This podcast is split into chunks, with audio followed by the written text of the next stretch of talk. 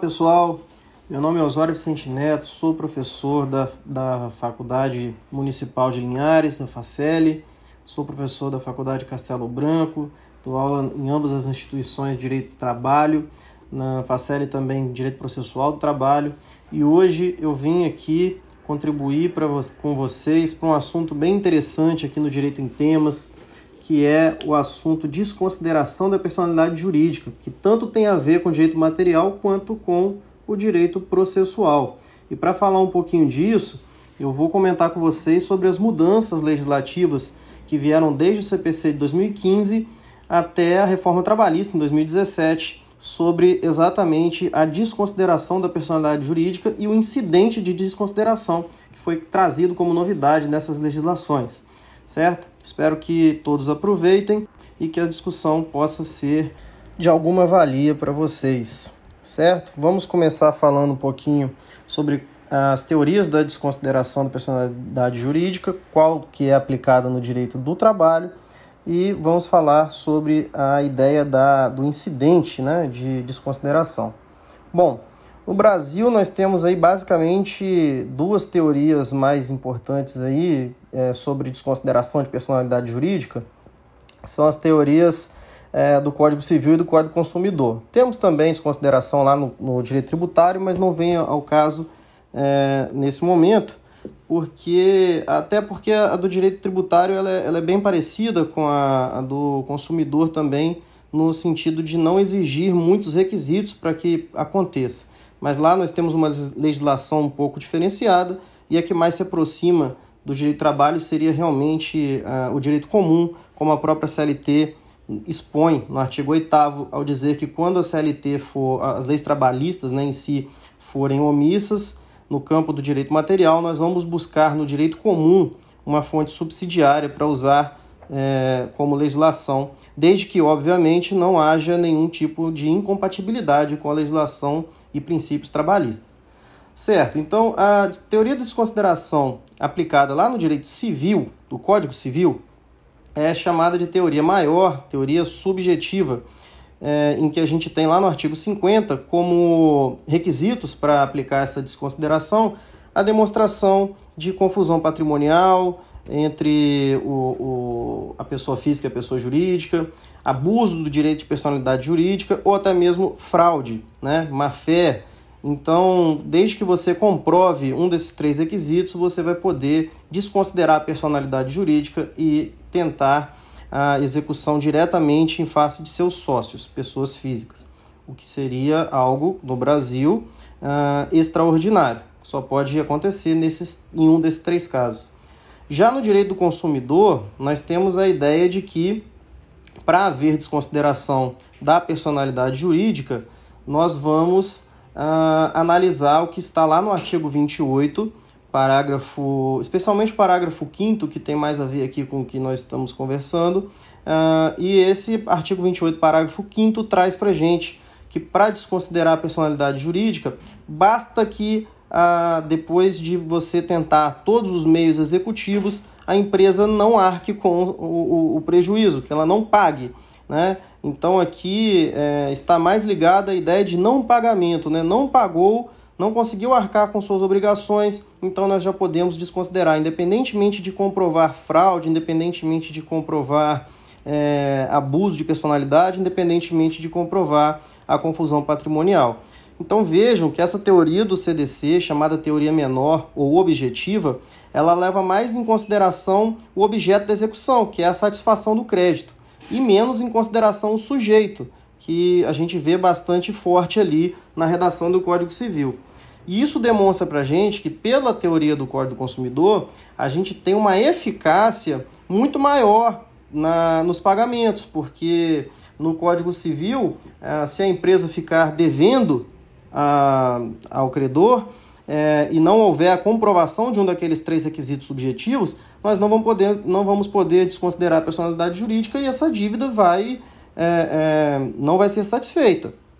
Já no Código de Defesa do Consumidor, basta o não pagamento, é, basta que haja tentativas uh, de todas as maneiras legais possíveis para satisfação do crédito em face da pessoa, da pessoa jurídica, para que, caso ela não pague, a gente já possa ir direto para desconsideração. Então, é, como no direito do trabalho vige o princípio da norma mais favorável, e como no direito do trabalho, como eu já falei, a CLT diz que a gente vai aplicar subsidiariamente aquela legislação que tiver mais compatibilidade com o direito do trabalho, né, do direito comum, e aí o Código do Consumidor entra nessa, nessa classificação, nós não usamos o Código Civil, nós usamos o Código de Defesa do Consumidor. Logo, no direito material do trabalho, a gente aplica desconsideração da teoria menor, da teoria prevista no Código de Defesa do Consumidor. Por isso que na Justiça Trabalho é muito fácil desconsiderar personalidade jurídica.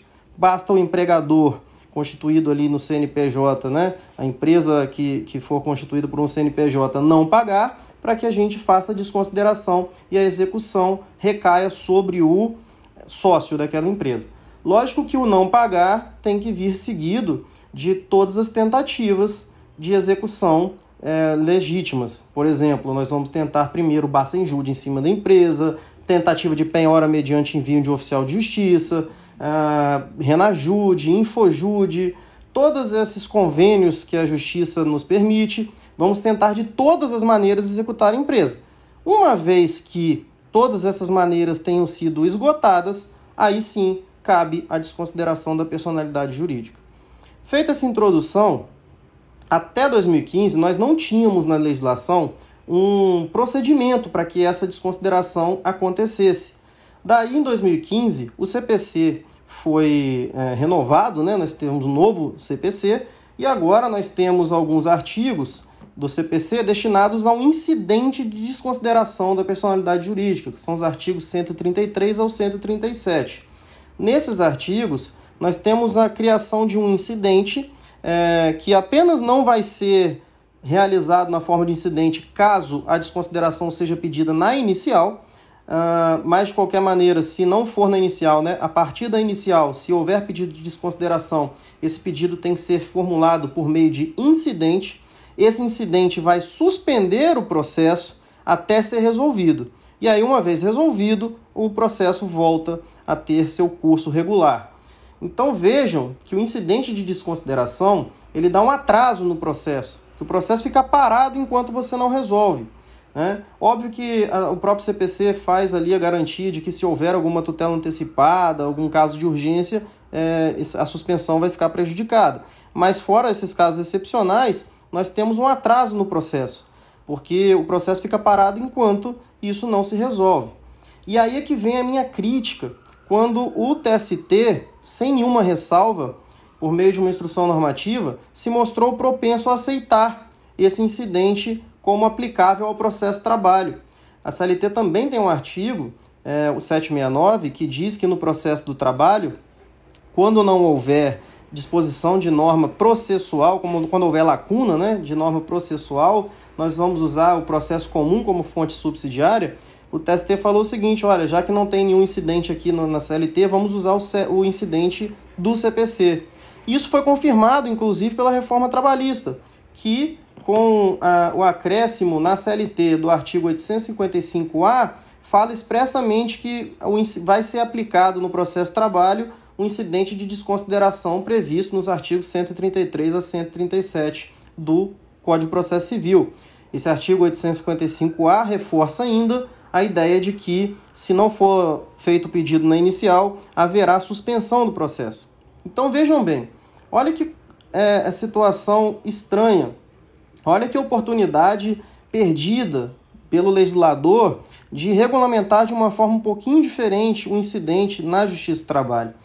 Porque é o seguinte, se a gente parar para prestar atenção, se o pedido de desconsideração de personalidade jurídica ocorrer na, durante o processo de conhecimento, beleza, tranquilo, vamos fazer um incidente, até porque é uma forma de a gente observar o contraditório, ampla defesa e, e não, não ter nenhum tipo de surpresa no processo de conhecimento. Ok. Mas e no processo de execução? E aqui eu chamo processo de execução porque é assim que a CLT chama. Eu não vou entrar nessa discussão porque essa é uma discussão até para um outro, para um outro assunto, para um outro, para um outro dia. Mas no processo de execução, no X-trabalho, que seria ali o cumprimento de sentença, é, nós temos que fazer um incidente para quê? Que segurança jurídica é essa que o sócio da empresa precisa se eu não tenho que provar nada? A ideia do incidente lá do CPC é que, por meio desse incidente, você estabeleça um contraditório, uma ampla defesa, para comprovar um, das, um daqueles três requisitos subjetivos do artigo 50 do Código Civil. Ou seja, para você comprovar que tem fraude, para você comprovar que tem confusão patrimonial, ou para você comprovar que há abuso de personalidade. Só que, se no processo de execução trabalhista você não precisa comprovar nada disso, para que fazer incidente? Percebe? É algo um pouco contraditório. Isso, na verdade, não é para dar segurança. Na verdade, o incidente na execução trabalhista, ele vai trazer, na verdade, uma ineficácia. Por quê? Porque na execução trabalhista, se você avisa o sócio da empresa que vai fazer bacenjude na conta dele, você dá tempo dele limpar a conta. E aí você tem uma decisão que vai fazer o seguinte, olha, eu vou criar um incidente aqui para provar o quê? Para provar que você não pagou. Como que eu provo que você não pagou? É só olhar o processo, já está aprovado. Então, quer dizer, é um incidente criado para nada, que vai suspender o processo e vai dar chance, né? Vai dar 15 dias de chance, pelo menos, que é os 15 dias de resposta aí que o CPC diz que o, o sócio vai ter de resposta. Vai dar 15 dias, pelo menos, para o cara limpar a conta bancária dele, né? Para fazer qualquer tipo de, de burla à execução. E óbvio, ah, Osório, você está olhando pelo lado da má fé. Pessoal, se nós estamos em uma execução que a empresa não pagou, com certeza a gente tem que olhar pelo lado da má-fé. A presunção de boa-fé tem limite. E aí você vai ter execuções cada vez mais frustradas por conta de um incidente que foi lançado aí no processo do trabalho sem noção nenhuma. E se você parar para prestar atenção, ah, Osório, mas e onde fica o contraditório e ampla defesa? Bom, no processo trabalho, o contraditório e ampla defesa na execução acontece mediante embargos e os embargos só são admissíveis após a garantia do juízo, justamente para garantir que o dinheiro esteja ali já resguardado para que a parte não a parte exequente não sofra com a morosidade dessa discussão. Então, o processo do trabalho é diferente do processo civil. É, e por esse lado é muito mais eficaz, inclusive. Quando você atrai a ideia de um incidente de desconsideração para o processo trabalho, eu não vejo isso como algo ruim a princípio, desde que você estabeleça que isso só vai acontecer lá no processo de conhecimento, porque estabelecer a, a, o incidente é, como necessário no processo de execução é você dar um aviso para a pessoa de que você vai pegar o dinheiro dela.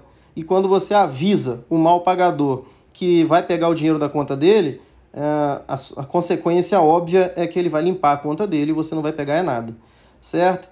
Então eu trouxe essa discussão hoje para vocês aqui mais para uma reflexão, uma crítica mesmo é, à lei, à reforma trabalhista nesse ponto que está trazendo, em vez de segurança jurídica, na verdade está trazendo uma possibilidade de uma maior ineficácia das execuções no processo do trabalho. A gente tem que lembrar que ao longo do tempo o processo civil tem copiado o processo trabalhista e com muita razão, porque o processo trabalhista tende a ser muito mais célere e tende a ser muito mais eficaz. A gente não pode fazer é, o inverso. É, com certeza o CPC tem copiado de maneira até mesmo a aprimorar algumas situações. Isso é realmente é, incontestável. Mas a gente não pode aceitar toda mudança do CPC como se fosse uma mudança, uma inovação que é compatível com o processo do trabalho. Essa, a meu ver, com certeza não é nem um pouco compatível. Bom, vou ficando por aqui. Um grande abraço para todos e agradeço mais uma vez por poder participar desse podcast do meu grande amigo Juan e de todos os nossos colegas aí que vem falando de maneira muito didática, muito interessante e muito agradável para os nossos, cole... nossos colegas e para os nossos queridos alunos. Abração, gente!